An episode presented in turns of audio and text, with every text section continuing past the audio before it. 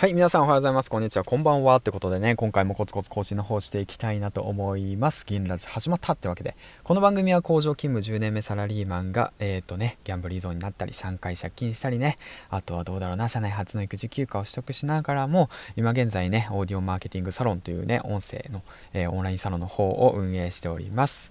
はい、ということで、えっ、ー、と、今日のトークテーマなんですけども、先ほどね、三津社長さんと一緒にね、えっ、ー、と、メルマガのコンサル、公開コンサルの方に参加しました。はい、ということで、そちらのね、ちょっとした感想を述べていきたいんですけども、まず三津社長さんって誰ってお話なんですけども、えっ、ー、と、三津社長さんは、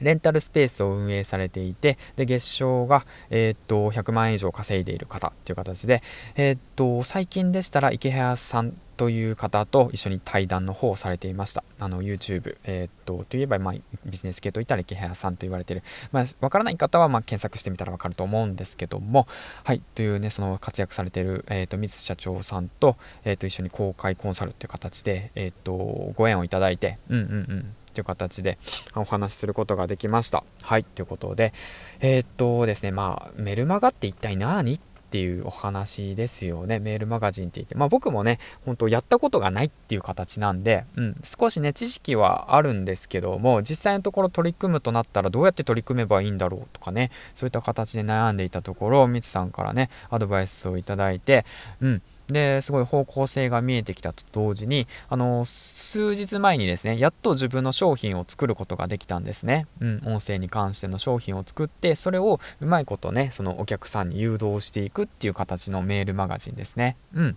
そういったものをね今から作っていこうと思っています。はいということで、まあ、文章がね苦手なので まあこれからまあまたコツコツやっていかなくちゃいけないなと思ってるんですけどもうん。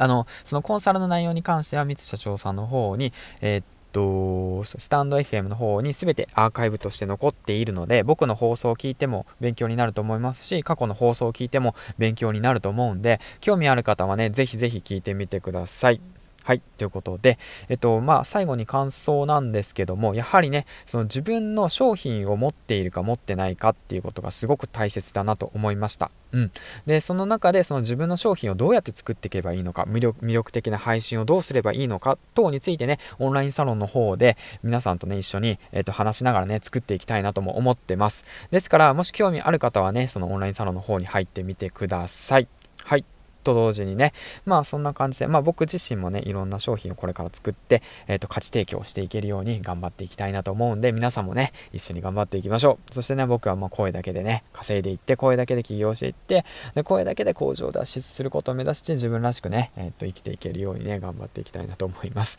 まあそれはまあ置いといてかな。うん、そんな感じでね。はい。ということで、まあ、そんな感じで、まあ、もう間もなくね、えっ、ー、と、まあ、お時間なので行くわけなんですけども、ここのね、その1、2ヶ月の行動、動き、まあ、それを振り返ってみると、やはりね、その行動すれば何かが変わるっていうことをね、実感しております。ということでね、えっ、ー、と、もし、あの、興味ある方はね、オンラインサロンの方に入ってみてください。今、現在無料でね、募集をされてます。11月の3日までですね。はい。ということでね、えっ、ー、と、これから、えっ、と、LP だとか、あと、Kindle 本も作成しなくちゃいけないな。まあ、でも、面白いですね。池原さんと一緒にね、あの、勉強させてもらって、周平さんと一緒に勉強させてもらってから、なんて言うんだろうな、毎日がすごく楽しいですね。ワクワクしてます。自分のやってきた経験とか価値とか、そういったものを提供することによって喜んでくれる人がいるんだっていうことをね、分かった瞬間に、あ、間違ってないなって思った瞬間に、もう本当に行動が加速していくって感じですね。自分も学べる、そしてその学んだものが商品として価値として提供して、相手も喜んでもらえる。そんなね、形をね、もっともっとよりよくね、作っていけるようにしていきたいなと思うし、